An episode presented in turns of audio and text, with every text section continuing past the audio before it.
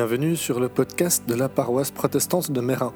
Notre mission est d'écouter et de mettre en pratique la parole de Dieu, de vivre la communauté, dans le culte et la vie quotidienne, de transmettre notre foi et de servir notre prochain. Si vous êtes à Genève, c'est avec joie que nous vous accueillons. Voici maintenant un message qui, nous l'espérons, sera vous édifier et vous encourager. Bonne écoute.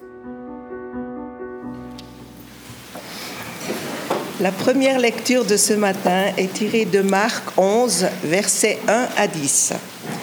Lorsqu'il s'approche de Jérusalem, près de Bethphagée et de Béthanie, vers le mont des Oliviers, Jésus envoie deux de ses disciples et leur dit Allez au village qui est devant vous. Dès que vous y entrerez, vous trouverez un anon attaché que personne n'a encore monté. Détachez-le et amenez-le. Et si quelqu'un vous dit pourquoi faites-vous cela? Répondez, le Seigneur en a besoin et il le renvoie ici tout de suite. Ils sont partis et ont trouvé un anon attaché dehors près d'une porte dans la rue. Ils le détachent. Quelques-uns de ceux qui se trouvaient là leur dirent Qu'avez-vous à détacher cet anon? Eux leur répondirent comme Jésus l'avait dit, et on les laissa faire. Ils amenèrent l'anon à Jésus. Ils mettent sur lui leurs vêtements et Jésus s'assit dessus. Beaucoup de gens étendirent leurs vêtements sur la route et d'autres des feuillages qu'ils coupaient dans la campagne. Ceux qui marchaient devant et ceux qui suivaient criaient Hosanna, béni soit au nom du Seigneur celui qui vient. Béni soit le règne qui vient, le règne de David notre Père. Hosanna au plus haut des cieux.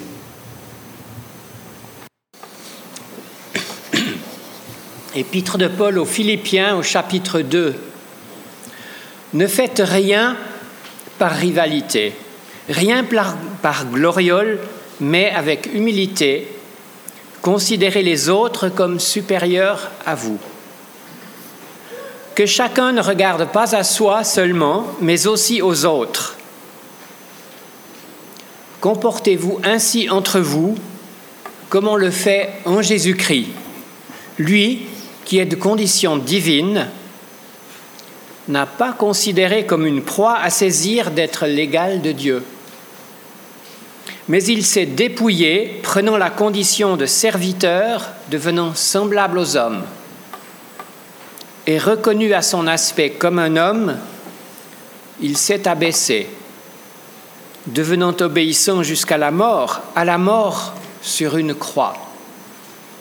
C'est pourquoi Dieu l'a souverainement élevé et lui a conféré le nom qui est au-dessus de tout nom, afin qu'au nom de Jésus, tout genou fléchisse dans les cieux, sur la terre et sous la terre, et que toute langue confesse que le Seigneur, c'est Jésus-Christ, à la gloire de Dieu le Père.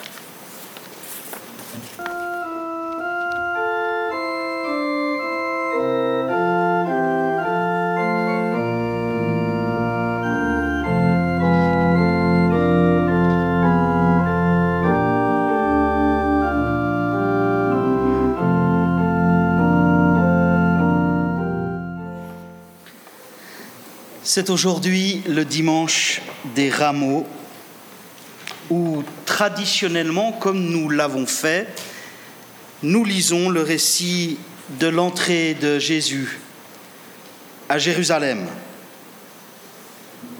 Ce n'est pas la première fois que Jésus entre à Jérusalem. Mais là, là, c'est spécial. Jésus sait que son ministère ici-bas touche à sa fin. Il sait que ce qu'il a annoncé à plusieurs reprises à ses disciples va désormais très bientôt arriver. Il va être livré, il va être condamné et il va être mis à mort. Il sait que le temps de sa passion est arrivée. Alors il veut que cette entrée dans Jérusalem soit différente des précédentes. En tout cas, rien n'est laissé au hasard. Jésus soigne son entrée à Jérusalem pour lui donner du sens. Il fait en sorte que tout se passe comme le prophète Zacharie l'avait annoncé. Éclate de joie Jérusalem, crie de bonheur, ville de Sion. Regarde, ton roi vient à toi, juste et victorieux, humble et monté sur un âne, sur un ânon, le petit d'une ânesse. Cette mise en scène de Jésus lors de son entrée à Jérusalem s'apparente à un geste prophétique, comme on en rencontre plusieurs chez les prophètes de l'Ancien Testament. Le spécialiste du geste prophétique, c'était Jérémie. Devant tout le monde, il a porté une ceinture de lin toute pourrie, il a brisé une cruche, il a porté sur ses épaules un joug fait de bois et de cordes. Jésus, lui, entre à Jérusalem sur le dos d'un anon. L'entrée de Jésus à Jérusalem est pleine de paradoxes. Acclamé par la foule comme un roi entrant dans une ville, c'est pourtant vers son supplice que Jésus se dirige. Cette même foule criera quelques jours plus tard, Crucifie-le, crucifie-le. Un paradoxe auquel répond le contraste saisissant de l'hymne de Philippiens 2 que nous venons de lire et qui situe le Christ entre l'humiliation et la gloire. Jésus entre à Jérusalem sur le dos d'un âne. Ce n'est pas une monture indigne d'un roi, surtout en temps de paix, même si on préférera le cheval sur un champ de bataille. C'est donc bien dans la posture d'un roi que Jésus entre à Jérusalem et qu'il est acclamé. Et pourtant, son entrée n'est pas triomphaliste. Jésus entre donc à Jérusalem comme un roi en temps de paix, mais il y rencontrera la haine et la violence des hommes. Il entre à Jérusalem humblement sur le dos d'un anon, mais il subira l'humiliation suprême d'un procès absolument injuste l'humiliation suprême des moqueries, des crachats et la mort infamante sur le bois de la croix. En réalité, l'entrée de Jésus à Jérusalem est à l'image de l'incarnation, de la venue même du Fils de Dieu sur la terre en tant qu'homme. Celui qui entre à Jérusalem si humblement est bien celui qui déjà est né dans une étable au sein d'une famille modeste plutôt que dans le palais d'un roi de la capitale. Et l'incarnation est bien au cœur de l'hymne de Philippiens 2 où le Fils accepte de quitter la gloire du ciel pour venir sur terre. Le roi choisit de devenir humble serviteur. Mais il est aussi question de gloire le jour des rameaux. Une gloire certes paradoxale qui, se manifeste dans les acclamations de la foule, mais des acclamations superficielles et pourtant bel et bien annonciatrice de la gloire à venir pour le Christ cette gloire éclatante que l'hymne de Philippiens 2 annonce le jour où tout genou fléchira devant lui. Humilité et gloire sont donc les points communs aux deux textes que nous avons lus. La deuxième lecture que nous avons faite, cet hymne de Philippiens 2, éclaire cette question d'une façon intéressante. Parce que si l'idée d'humilité est au cœur de cet hymne, elle est aussi au cœur de la Bible en général. Dans l'Ancien Testament, de nombreux textes évoquent Dieu qui abaisse les orgueilleux, mais qui élève les humbles. Marie, Marie, dans son cantique mémorable, rappelle que le Seigneur a montré son pouvoir en déployant sa force. Mais comment a-t-il déployé sa force? Marie le dit, en mettant en déroute ceux qui ont le cœur orgueilleux. Il a renversé les puissants de leur trône, il a élevé les humiliés au premier rang, il a comblé de biens ceux qui avaient faim, il a renvoyé les riches les mains vides. Et dans son enseignement, Jésus lui-même insiste sur cette humilité, par exemple en affirmant que le royaume de Dieu appartient à ceux qui sont comme des petits enfants. L'accueillir, lui, lui faire place, le célébrer comme nous l'avons fait et comme nous le ferons encore, c'est se souvenir ce matin que nous l'accueillons littéralement quand nous faisons place aux plus petits, aux gens qui sont nus, qui sont affamés, qui sont emprisonnés. Lui le dit en Matthieu 25, c'est en les accueillant que nous l'accueillons lui. Dans cette perspective, l'hymne de Philippiens 2 sert donc d'appui à une exhortation au service mutuel, dans l'humilité, en considérant les autres comme supérieurs à nous-mêmes. L'humilité qui apparaît donc comme une valeur suprême du royaume de Dieu. Avec le petit enfant comme modèle de citoyen du royaume de Dieu et le service comme norme dans les relations au sein du royaume de Dieu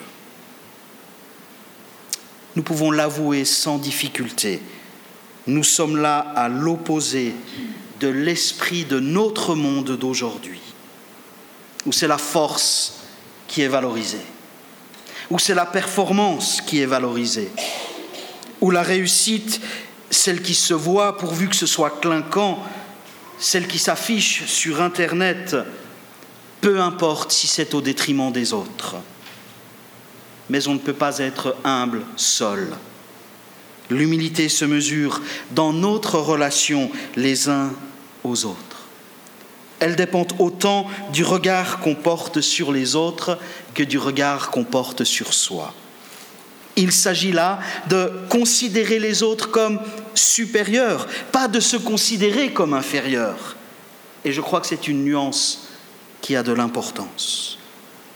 Être humble, à l'image de Christ, c'est se faire serviteur, servante de son prochain, de sa prochaine. Ce n'est pas dire je vaux rien, mais c'est choisir de s'ouvrir à l'autre, à ses attentes, à ses besoins. L'humilité est un choix, pas un trait de caractère que certains auraient et que d'autres n'auraient pas. On n'est pas humble comme on serait enjoué, colérique, optimiste ou perfectionniste. On choisit l'humilité ou on ne la choisit pas. On prend exemple sur Christ ou on ne le fait pas. Enfin, notre texte parle aussi de gloire. Mais de quelle gloire? La gloire des hommes est versatile. L'épisode des rameaux l'illustre de façon évidente. Un jour c'est oui, un jour c'est non. L'hymne de Philippiens 2 nous invite à chercher une autre gloire. La seule gloire que nous devions rechercher, c'est celle que Dieu nous donne. Or, il ne la donne qu'aux humbles. Le lien entre l'humilité du Christ et sa gloire est explicitement fait dans le texte de Philippiens 2. Les souffrances et l'humiliation de Christ y apparaissent comme la marque suprême de sa gloire. Il s'est fait serviteur jusqu'à la mort sur une croix. C'est pourquoi Dieu l'a élevé. C'est à cause de son humiliation, à cause de sa mort sur la croix, que le nom du Christ est élevé au-dessus de tous les autres noms. On pourrait même dire que la gloire du Christ est dans son humiliation. Sa gloire, c'est d'avoir été serviteur jusqu'au bout, jusqu'à la mort, pour nous, pour que nous soyons sauvés. Et cette gloire ne vient pas des hommes qui l'ont crucifié, mais de Dieu qui l'a envoyé et qui l'a ressuscité. Et un jour, nous serons dans la gloire de la présence même de Dieu, avec le Christ, devant qui toute la terre se prosternera. Mais ça sera pour plus tard. Aujourd'hui, bien souvent, nous sommes plutôt dans la posture de l'humble serviteur, de l'humble servante, parfois même humilié. Et dans ces conditions, notre gloire aujourd'hui, c'est de faire la volonté de Dieu, c'est de se savoir aimé par Dieu, c'est de choisir au nom du Christ de nous faire serviteurs de nos prochains, de nos prochaines. Je conclus. Examiner le, récit des rameaux à l'aune de l'hymne christologique de Philippiens II lui donne un relief particulier. C'est tout le drame de l'incarnation qui s'y manifeste. L'entrée de Jésus à Jérusalem, c'est la venue du Fils de Dieu fait homme, comme un roi humble, apportant la paix, un roi serviteur de l'humanité. Mais là où les acclamations de la foule devaient avoir un goût bien amer pour Jésus, conscient que très vite le vent allait tourner pour lui, l'hymne de l'épître aux Philippiens évoque la gloire que Dieu donne à son Fils et c'est l'avenir au jour où tous et toutes nous fléchirons le genou devant lui. En tant que disciples de Jésus ce matin, notre modèle, notre seul modèle, se trouve dans le Christ, renonçant à sa gloire pour se faire serviteur. Notre vie de disciple du Christ ici-bas n'est pas toujours glorieuse au sens humain du terme, elle est même parfois assez misérable. Mais notre gloire se trouve ailleurs, dans le regard que notre Dieu porte sur nous. Quand je lis cette histoire, je réalise qu'elle me place, qu'elle nous place devant deux options. Soit vivre selon la définition communément admise et souvent encouragée du pouvoir, de la force et de la reconnaissance, ou alors vivre selon la démonstration de puissance humble, humble de Jésus notre Sauveur. C'est sa gloire que nous voulons rechercher, pas celle des hommes. Amen.